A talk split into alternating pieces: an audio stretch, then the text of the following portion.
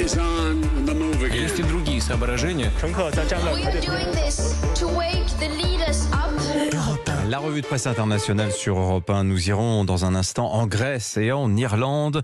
Première étape euh, plus lointaine. Nous allons en Thaïlande rejoindre Carole Izou. Bonjour Carole. Bonjour. À la une à Bangkok ce matin. Ici, on parle du grand retour de la vague. Pas de Covid pour une fois, mais de celle de la pollution aux particules atmosphériques qui est de retour comme chaque hiver sur les grandes villes thaïlandaises comme Bangkok ou Chiang Mai.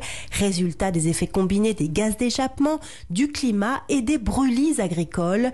Si toute la presse accorde à dire que le phénomène est un problème grave de santé publique, les propositions de solutions divergent. La presse urbaine et libérale, comme le Bangkok Post, réclame un plan d'action gouvernemental pour donner aux agriculteurs les moyens techniques de se débarrasser autrement des déchets agricoles, alors que la presse locale, comme le Quotidien du Nord, qui donne davantage la parole au collectif de fermiers, interroge le modèle d'une agriculture mise sous pression ces dernières années par les grandes corporations et évoque la nécessité d'une décroissance agricole. Merci beaucoup Carole Izou. Nous allons maintenant en Grèce rejoindre Clémentine Athanasiadis. Bonjour Clémentine. Bonjour. De quoi parle-t-on à Athènes ce matin? À la une ici, les recherches qui se poursuivent sur l'Euroferry Olympia. Plus de trois jours après l'incendie, l'espoir de sauver des vies diminue, estime le quotidien Tanea.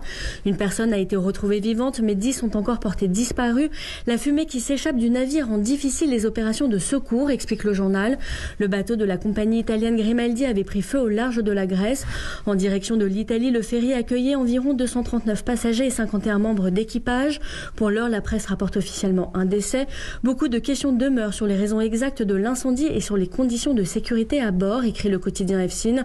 Deux jours avant le départ, le manuel de sécurité incendie du navire a été jugé incomplet et des problèmes d'hygiène et de ventilation avaient été relevés, souligne le journal. Une liste de manquements avait déjà été établie en 2017, rappelle le quotidien Café. Merci Clémentine. Direction enfin l'Irlande. Bonjour Laura Taouchanoff. Bonjour. À la une à Dublin ce matin. Eh bien, on parle de l'industrie porcine. Derrière votre bacon du petit déjeuner se cachent des éleveurs en crise. Titre The Irish Times. C'est une énième conséquence du Brexit, explique le journal, puisque les exportations de porc vers le Royaume-Uni ont chuté de 47%. Le secteur souffre aussi d'une grosse pénurie de main-d'œuvre. Résultat, explique The Independent, il n'y a même plus assez de bras dans les abattoirs.